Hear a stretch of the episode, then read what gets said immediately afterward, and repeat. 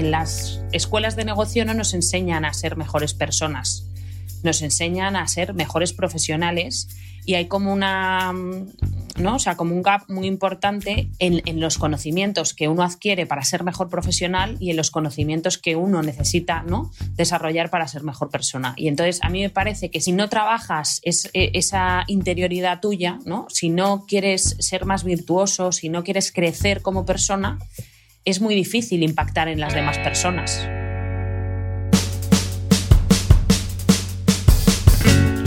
Soy John Cuervas Mons y esto es Intercambio Iónico, un podcast donde entrevistaré a algunos de los emprendedores y CEOs más importantes de España y Latinoamérica. Hoy empiezo esta serie de entrevistas con Carmen Bustos, fundadora y CEO de Soulside, y hablaremos de empatía, de Simon Sinek, de libros y de cómo hacer el payaso en TikTok. Espero que os guste.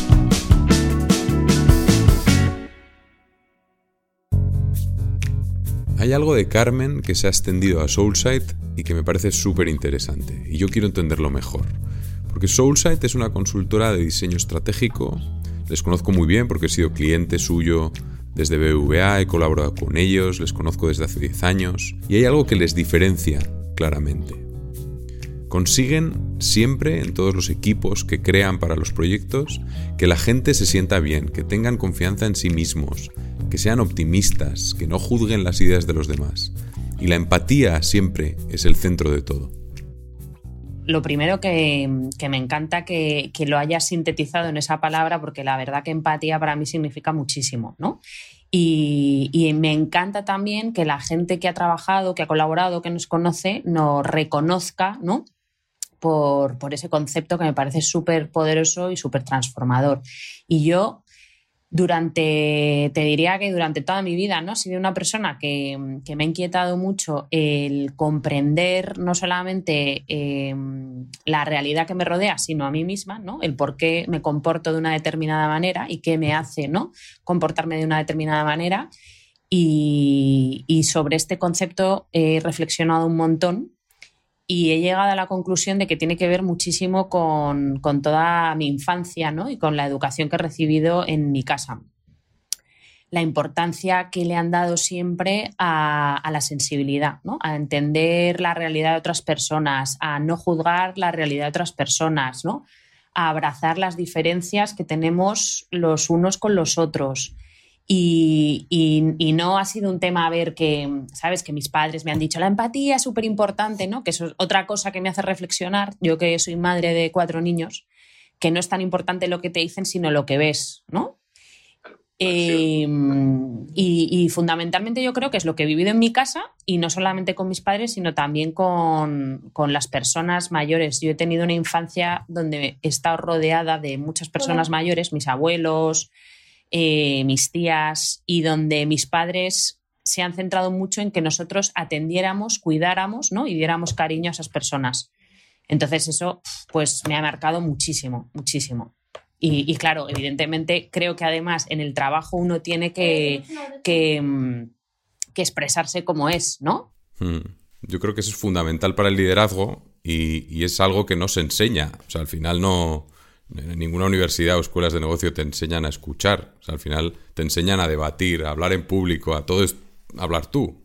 Entonces, al final, hay ese, ese punto de, cambio que cuando te das cuenta, yo creo que, hay, diferencia. hay diferencia y, no sé si se puede liderar sin escuchar.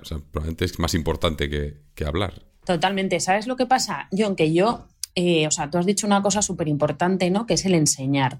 Y a mí es algo que me inquieta mucho, te decía antes, ¿no? Siendo madre, pero también me inquieta en mi entorno, ¿no? En, cómo puedo generar un impacto en las personas que me rodean, sean mi, equipo, los clientes.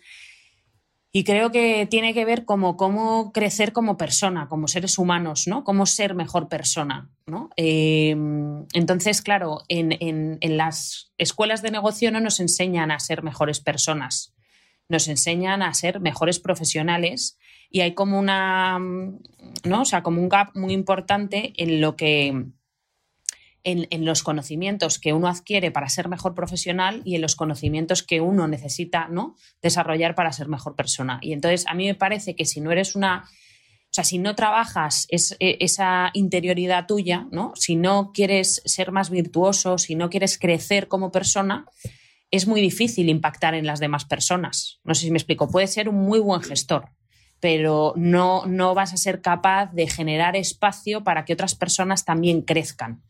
Entonces, me parece que al final es una pena porque en los colegios también, o sea, tenemos un modelo educativo que se ha centrado en la técnica y se ha centrado, ¿no? Porque al final, ¿qué tienes que hacer? Conseguir un trabajo para ganar dinero, pero no hay una reflexión sobre cómo crecer como persona, ¿no? Y, eso a mí me parece que es una necesidad fundamental hoy en día y que realmente nos llevaría a otros estilos de liderazgo muchísimo más natural, porque ahí saldría nuestra autenticidad, cómo somos nosotros y esa generosidad, ¿no? que, es que, es ponerte al servicio de los demás, que es lo que hace un auténtico líder. Al hilo de esto, hay un podcast que me encanta. Se llama A Bit of Optimism de Simon Sinek y muchas de las entrevistas van de justo de lo que estamos hablando, pero hay una muy especial de liderazgo a Bob Chapman, que es el dueño de una empresa poco glamurosa. Al final se dedican a hacer máquinas para hacer otro tipo de productos, por ejemplo, una máquina para hacer los tubos de papel higiénico, pero con una cultura muy especial. Nadie se va de la empresa. Es una cultura basada en ayudar a los demás, en jugar en equipo, dar lo mejor de ti para que tus compañeros puedan lucirse, para que ellos puedan dar lo mejor de sí también. ¿no? Y lo interesante es que la empresa va como un tiro, genera beneficios, sigue creciendo. Es como que para ellos crear valor para los accionistas es no es un objetivo principal, es el resultado. El objetivo principal es justamente lo que estábamos diciendo, ¿no? Y tienen un curso en la empresa que es sobre escuchar. Y tiene dos partes, esto es muy interesante. La primera parte va sobre estar presente y sentir lo que los demás sienten. Y el, la segunda parte del curso es sobre confrontación. Porque al final cuando necesitamos pedir ayuda, siempre tienes que reconocer que no sabes algo, tienes que enfrentarte a algo que no sabes. Entonces hay que aprender a tener esas conversaciones difíciles que yo creo que son fundamentales para, para crecer en el equipo. Me encantó la, la entrevista, o sea que gracias por la recomendación porque me encantó. Em, y además me sentí súper identificada, la verdad. Me sentí muy identificada por muchas cosas. Mira, me sentí identificada con Simon, porque no sé si recuerdas que habla cuando, cuando le está diciendo Bob de la importancia de escuchar, eh, que dice Simon, joder, yo me, eh, me, he dado cuenta que escucho mejor a la gente que no conozco de nada que a la gente que conozco, ¿te acuerdas? Y eso me pareció mm. brutal porque eso a mí me pasa. Eh, y, es, mm, y, es, un tema de ego. Que, se siente escuchada, ¿no? Que esa persona de repente dice, joder, mm. pero bueno, cuánta atención me está prestando alguien que no me conoce de nada, ¿no? Y claro, es, ese nivel de, de, agradecimiento que tú recibes es mucho mayor que el nivel de agradecimiento que recibes, ¿no? Si te está escucha, si estás escuchando a tu hijo y tu hijo se está sintiendo escuchado a, o a tu marido o a un amigo o a un compañero, ¿no? Y eso yo lo aprendí hace unos años por un amigo, ¿no? Que me, que me hizo verlo y fue como, ostras, tío, no puede ser, o sea, no puede ser, efectivamente esto me está pasando mm. y no puede ser. Y fíjate que yo soy una fiel defensora de la escucha activa, de la empatía, de tal, pero luego pues hay que mm, hay que hacerlo y hay que hacerlo bien, ¿no? Y luego otra cosa que me encantó de la entrevista fue cuando Bob hablaba del caring, ¿no? De cómo cuidar a la gente. Y que a mí me llamaba la atención y me resonaba un montón, porque nosotros desde que empezamos Soulside eh, no, no, hacemos planes estratégicos, no hacemos planes de negocio, no hacemos, ¿no? O sea, lo que hacemos es eh, reflexionar, ¿no? Y si quieres, si lo queremos llamar así, hacer planes de cómo cuidar a las personas que trabajan con nosotros. Y creo que las relaciones que se establecen, ¿no? Desde ahí son muchísimo más honestas, más profundas y conectas, ¿no? Muchísimo más que cuando estás pensando en cómo voy a hacer que este equipo performe de esta manera para llegar a estos objetivos de negocio, ¿no? O sea, yo creo que el negocio es una consecuencia y que, y que nuestra responsabilidad, y esto también lo aprendí de mi abuelo que era empresario, es que las personas que trabajan en una compañía eh, sientan que están en, eh, en un entorno que es su familia, ¿no? Y igual que tú cuidas de tu familia, pues tienes que cuidar de tus equipos. Y creo que, la manera de relacionarte tiene que estar más ligada con la admiración, con el respeto, ¿no?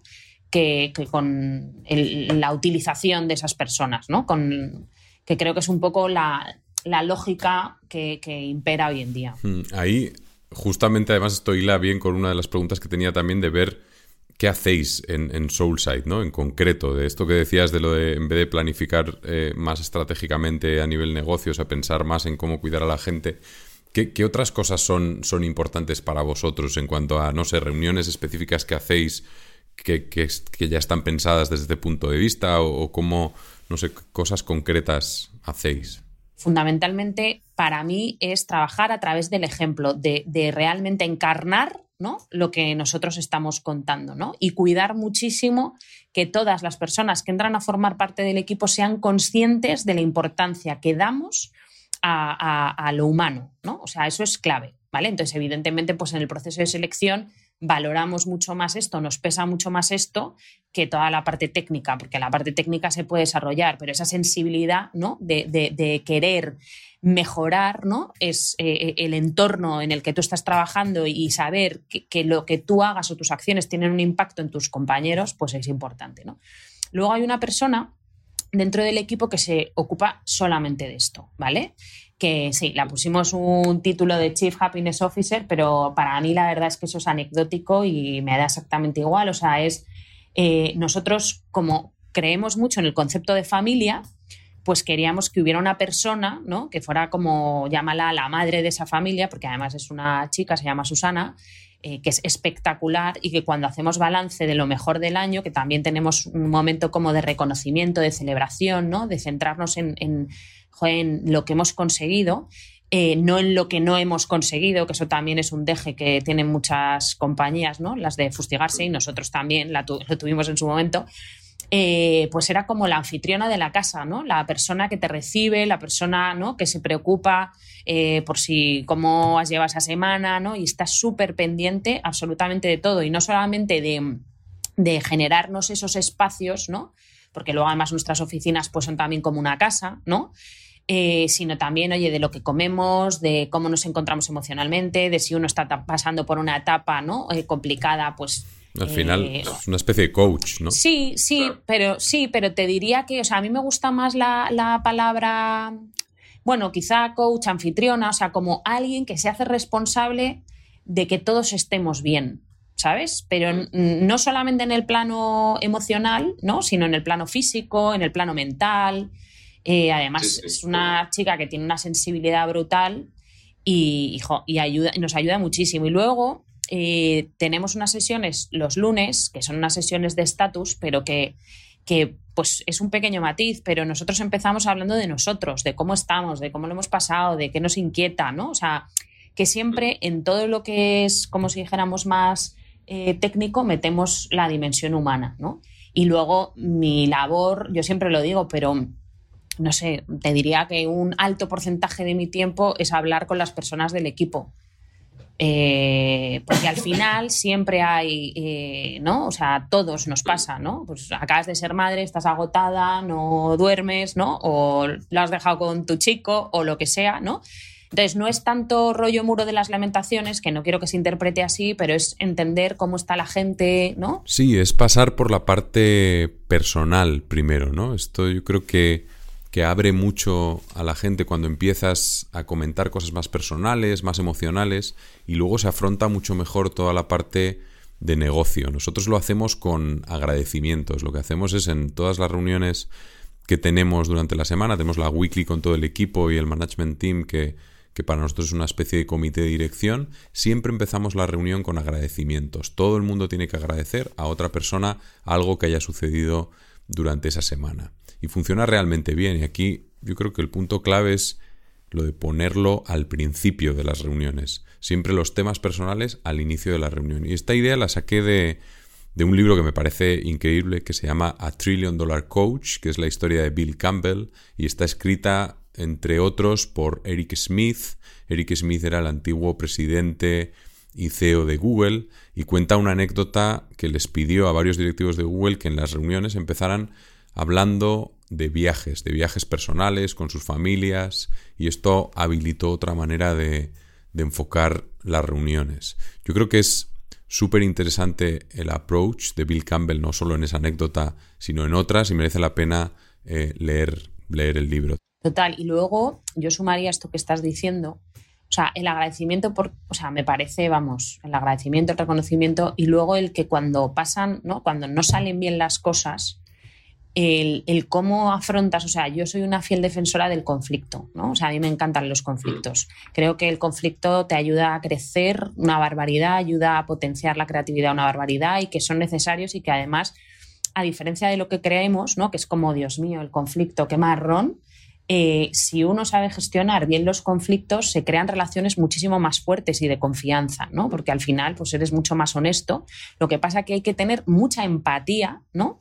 Y cariño, que no significa ser blando, ¿no? Y no querer decir y enfrentarte a las cosas, sino, oye, te enfrentas, ¿no?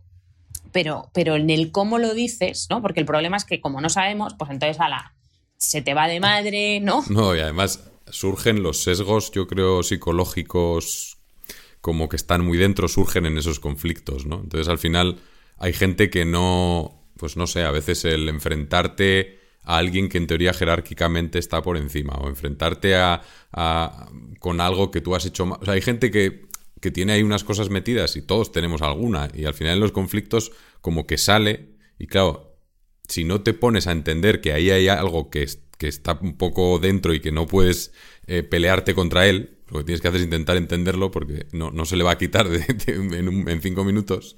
O sea, eso va a salir y encima va a salir en los próximos conflictos otra vez. O sea, tienes como que entenderlo, si no, el otro no va a superar eso que tiene ahí nunca, ¿no? Al final, no sé, yo hay cosas que me encuentro ahí que notas que es algo que ya está dentro de esa persona, que viene por, por cosas que ha pasado, por infancia, por tal. Entonces, tiene cosas, todo el mundo tenemos cosas difíciles. Entonces, si alguien se enfrenta, o sea, si esas cosas difíciles las enfrentas de golpe, explota. O sea, nunca sale bien. Entonces, claro, hay como que detectar y saber ver que algunas cosas son pues son así y eso pues necesitas terapia a lo mejor para resolverlo pero no no lo vas a resolver en una reunión de, de trabajo de media hora no entonces tienes como que entenderlo y ayudar a que esa persona a lo mejor se lo plantee y empiece a ser consciente de eso pero no lo vas a resolver en media hora ahora hablaremos de Soulside y hay una anécdota sobre cómo ensayaban las presentaciones a potenciales clientes cuando estaban empezando que me parece increíble. Porque refleja de una manera súper clara la forma de ser de Carmen y además nos sirve como introducción a la historia que nos va a contar después de cómo empezó todo hace 17 años. Nosotros cuando empezamos al principio, o sea, Edu y yo somos como el yin y el yang, ¿no? Yo siempre digo que, que si... Edu es tu socio, para el que no lo sepa. Edu es mi socio. Somos el yin y el yang, no somos pareja. También para el que no lo sepa, lo digo porque cuando nos ven trabajar, como somos como Pimpinela, que eso también es muy interesante porque él ve el mundo de una manera, es mucho más tierra, yo veo el mundo de otra, soy mucho más aire, nos complementamos, bueno, no sabes lo que le admiro, le respeto, le quiero, o sea, sin, sin él yo no sé cómo habría podido emprender este proyecto, o sea que estaba claro que teníamos que estar juntos. Eh, pero en esa diferencia de personalidades y de caracteres, pues está el momento Pimpinela, que todos los clientes les encanta vernos en directo a los dos porque, porque discutimos en directo, o pues yo no lo veo así, ¿no? Entonces es como también muy natural.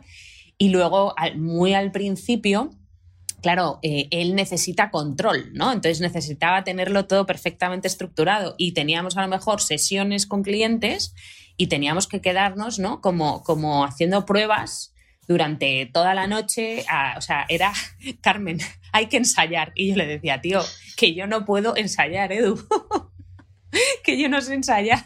Pero es que es curioso porque después de contarte esta anécdota, que que al final yo tenía que hacer como ensayaba, pero es que le decía, mira, es que no me sale, porque además lo que generamos, ¿no? Como es en directo, tú no sabes cómo va a responder un cliente. O sea, no es en plan una presentación que voy a contar, ¿no? Mis cuatro ideas, fuerza y las suelto. No, o sea, estamos hablando de sesiones, ¿no?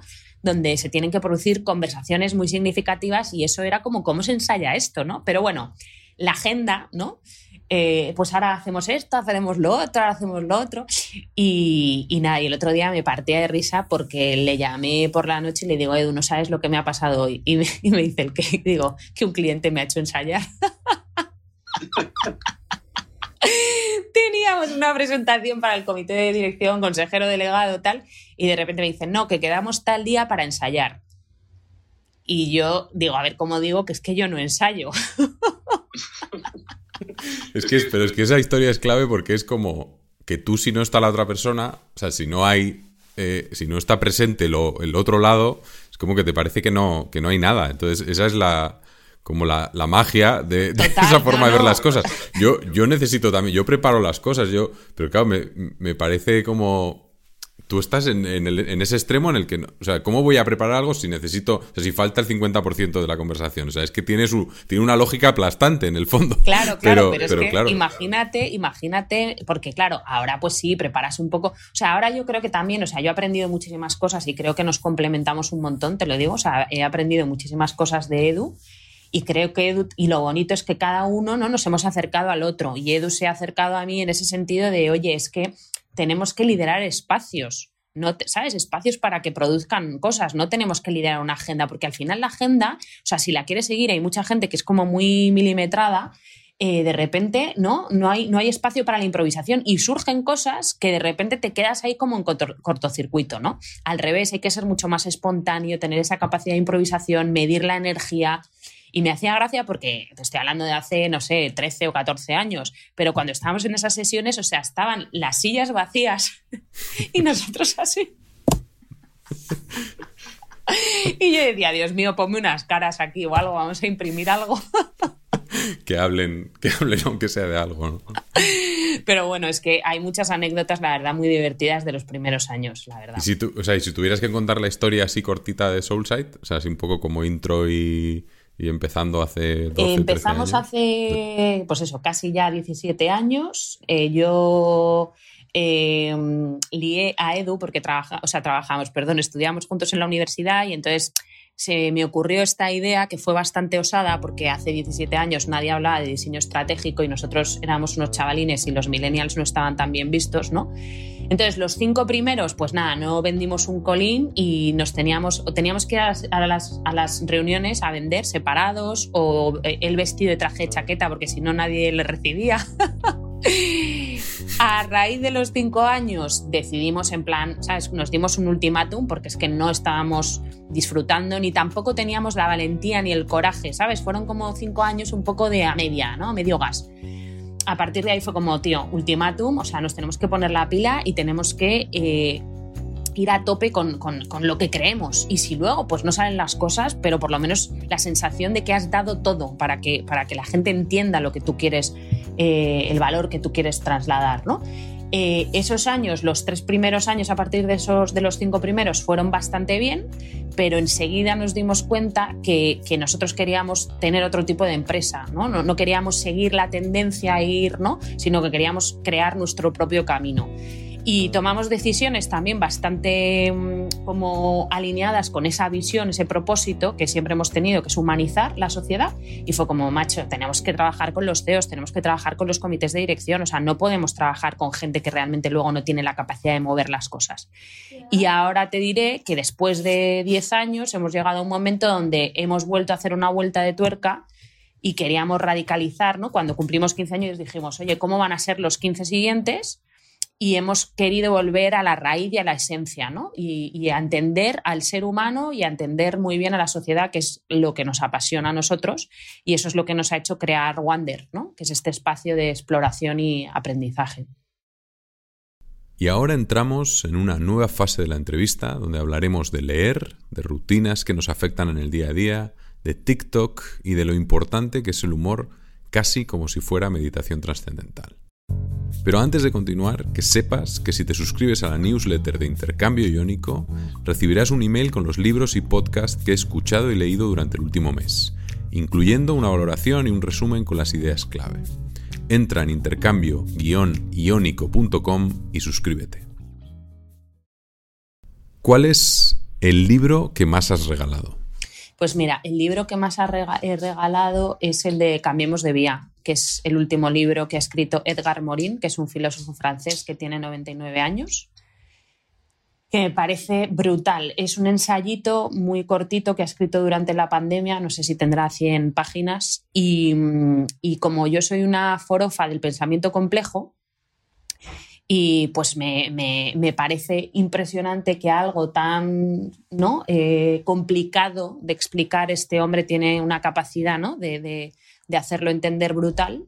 Y en un momento como el que estamos hoy en día, ¿no? donde creemos que, mm, que sí, que hay muchísima incertidumbre, pero creemos que es algo nuevo, pues no es algo nuevo, es algo que, que nos ha acompañado a lo largo de todas las civilizaciones, pero lo que sí que es nuevo es que la fragmentación que estamos viviendo hoy en día de la sociedad nos va a impedir, ¿no? si no somos capaces de unirnos en, en torno a una visión compartida, nos va a impedir eh, solucionar esta policrisis. ¿no? Y entonces me inquieta mucho la falta de sentimiento de interdependencia que tenemos los unos de los otros, ¿no? Para poder resolver los retos a mm. los que nos estamos enfrentando. Sé que eres una gran lectora y me gustaría saberlo todo. ¿Qué lees? ¿Cómo lees? ¿Rápido, despacio, en Kindle o en papel?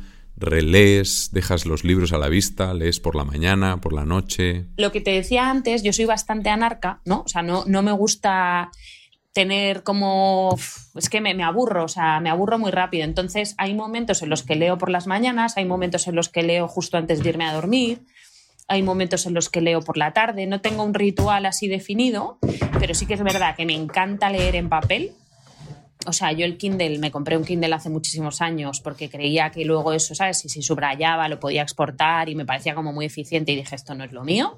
Hay gente que dice que se asimila o se, me, o se sí, como que se asimila mejor, que al final en papel pues eh, como que te acuerdas más de ciertos, ciertas partes del libro porque es más fácil como de memorizar si tiene como un contexto físico diferente, ¿no? Al final el Kindle, claro, todo es, es el mismo tipo de letra, el mismo, el mismo tamaño, el mismo, o sea, todo es como, como igual, ¿no? Pero, pero vamos, tiene otras ventajas. A mí también lo que me pasa con el libro, ¿no? Es que el libro eh, me, parece que, fisicaliza ese ritual del que te hablaba yo antes, ¿no? De buscar mi refugio, ¿no? Eh, hacer ese proceso como más de, sosiego interior, de, voy a disfrutar, de esto es un regalo que me estoy haciendo a mí. A ver, no son cosas que me vaya diciendo, son cosas que siento al pensar en la lectura, ¿no? Que es la lectura para mí, pues es un regalo. ¿Sabes? Porque de repente es como que es un momento de pausa, es un momento donde estoy ¿no? muy presente y me ayuda muchísimo. Y, entonces lo corpóreo me ayuda como a establecer que en ese momento estoy viviendo ese ritual, ¿no? Y la máquina es como si leyeran el móvil, pues es como perezote, ¿no? Luego yo voy con mis libros a todos lados. O sea, ahora lo que más me gusta del confinamiento es que, claro, no los tengo que sacar de casa, pero los llevo en el bolso. la verdad que me leo varios libros a la vez. No. Fundamentalmente leo ensayo eh, o sea, eso es lo que leo, no leo casi prácticamente novela. Novela de vez en cuando, hay una editorial que me flipa, que es Blackie Books, y la verdad es que todo lo de Blackie mm, lo leo, sea novela, ensayo, ¿no? Me, flipa.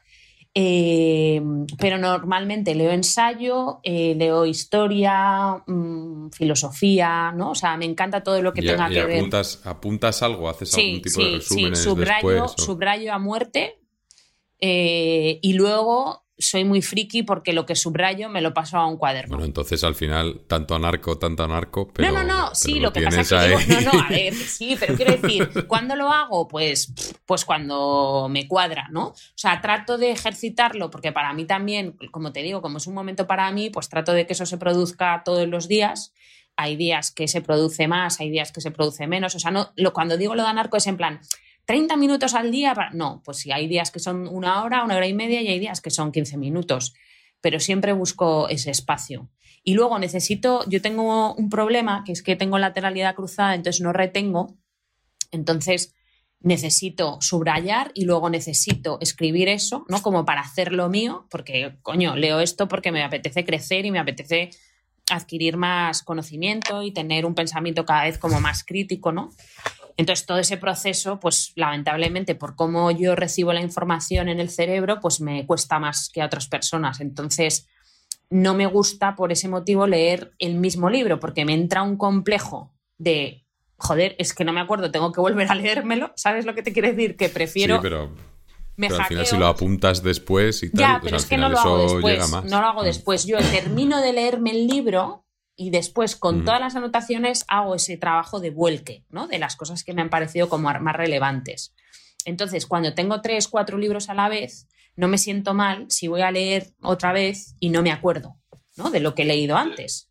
Y sigo leyendo y sigo como, Carmen, disfruta de lo que estás leyendo. En cambio, cuando solo leo uno, vuelvo a abrir la página y digo, ostras, tío, es que no me acuerdo de nada de lo que, ¿sabes? Y me ha pasado que a veces me empeño en leerme uno seguido y tengo que eh, ir como capítulos. y es un poco frustrante, pero vamos, me flipa. Eso de lo de apuntar después y tal, yo creo que tiene mucho sentido. Y incluso escribir, ¿no? Guardar como un las ideas más importantes y luego dices, pues ahora lo voy a explicar yo a mi manera, tengo la idea aquí y entonces ya si lo explicas a tu manera, ya eso ya como que se retiene como mucho más, porque al final los libros, o sea, está guay mientras lo lees, pero realmente que eso se quede interiorizado es, es difícil, es como lo lees más veces o lo tienes totalmente, yo creo que por eso me encanta el ensayo, porque al final como mi trabajo va de entender bien pues al ser humano y a la sociedad, pues luego encuentro una, una aplicabilidad muy directa entre lo que leo y mi trabajo. ¿Me explico? Entonces, al final, esa es la manera en la que, en la que hago, en la que pongo en práctica todo el conocimiento que he ido adquiriendo. Bien, porque o lo traslado en un artículo, o lo traslado en un proyecto, o lo traslado en una sesión, pero es algo que, a mí me llena porque es la manera de anclar todo eso, todos esos conocimientos. Sí.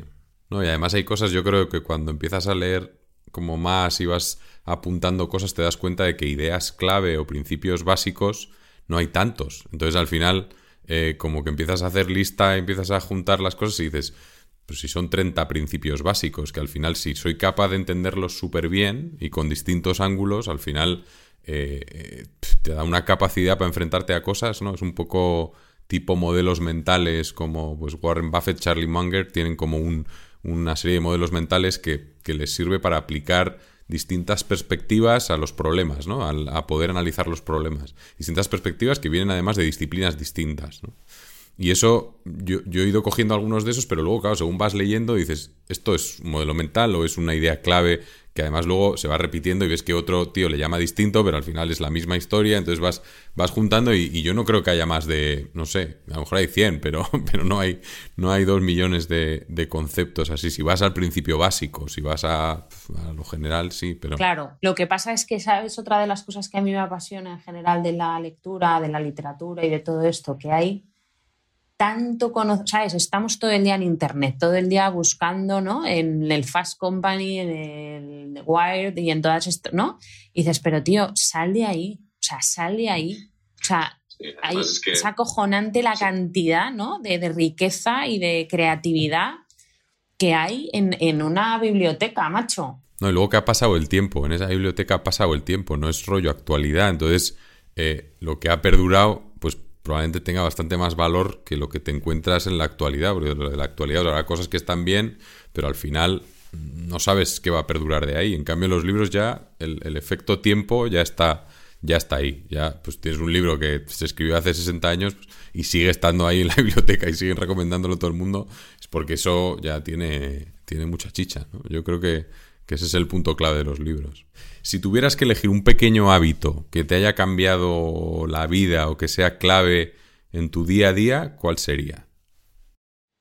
Madrugar. ¿Cómo de madrugar? Bueno, a ver, no madrugar, no me levanto a las 5 ni soy una loca, pero vamos, yo soy una persona que me cuesta muchísimo madrugar y ahora madrugo a las siete y media, me levanto. pero vamos, es que para mí eso es madrugar. O sea, yo siempre he creído, ¿no? Eh, era una creencia autolimitante, me he dado cuenta, que, mm, que, era una persona de noche, ¿no? Que rendía muchísimo mejor por la noche, tenía más foco, más concentración y que las mañanas para mí eran un suplicio. Hasta que empecé a madrugar para mí. yo es que a mí me ha pasado exactamente igual, pero yo creo que también es el otro día escuché a alguien que decía que con la edad, claro, va cambiando. O sea, como que con la edad también cambias. Que gente que igual de joven era más nocturno, luego eres más de por la mañana, no sé. Yo, yo estoy igual que tú. O sea, para mí me ha cambiado. Yo creía que era de noche, yo por las mañanas estaba como, yo me muero, o sea, yo sigo estando por las mañanas, me muero, pero me dura cinco minutos. O sea, antes eran dos horas de me muero, entonces... Claro, pero fíjate, eh, yo, por ejemplo, era incapaz de levantarme para llevar a mis hijos al colegio. O sea, era incapaz. O sea, los llevaba todos los días mi marido porque yo decía, Dios mío, o sea, entre que arranco, ¿sabes? Siete y cuarto de la mañana, eh, tal, no sé qué, no, no puedo, no puedo, no puedo. Y yo empezaba a funcionar a las 10 de la mañana, empezaba a funcionar. Eh, y entonces, em, lo que dices tú, que parece que es un tema de la edad, pero no es que de repente ahora madrugue, no, es que estoy durmiendo menos horas, entonces mi, no sé, mis ciclos ¿no? de sueño son más profundos. O sea, como que me he mentalizado a tengo que dormir ocho hmm. horas como máximo, siete horas como mínimo, y entonces en esa ventana estoy, o sea, perfecta, ¿no? Y entonces me, me, he forzado, o sea, he cogido el hábito, ¿sabes? No es que de repente, uy, duermo menos, no, no, es que lo he hecho intencionadamente. Y de hecho lo primero que hago es ejercicio y también pues otra cosa que flipas, ¿no? O sea, la energía que tengo es brutal. Mm. Y lo haces por la mañana también. Por la mañana. siempre. Sí, siempre. O sea, lo primero que hago, pues yo que sé, a las 8 menos cuarto ya estoy haciendo, hago media hora, 40 minutos eh, y, me ha cambiado radical también la vida con eso. ¿Y TikTok? ¿Eso cuándo se, cuando se incluye? TikTok.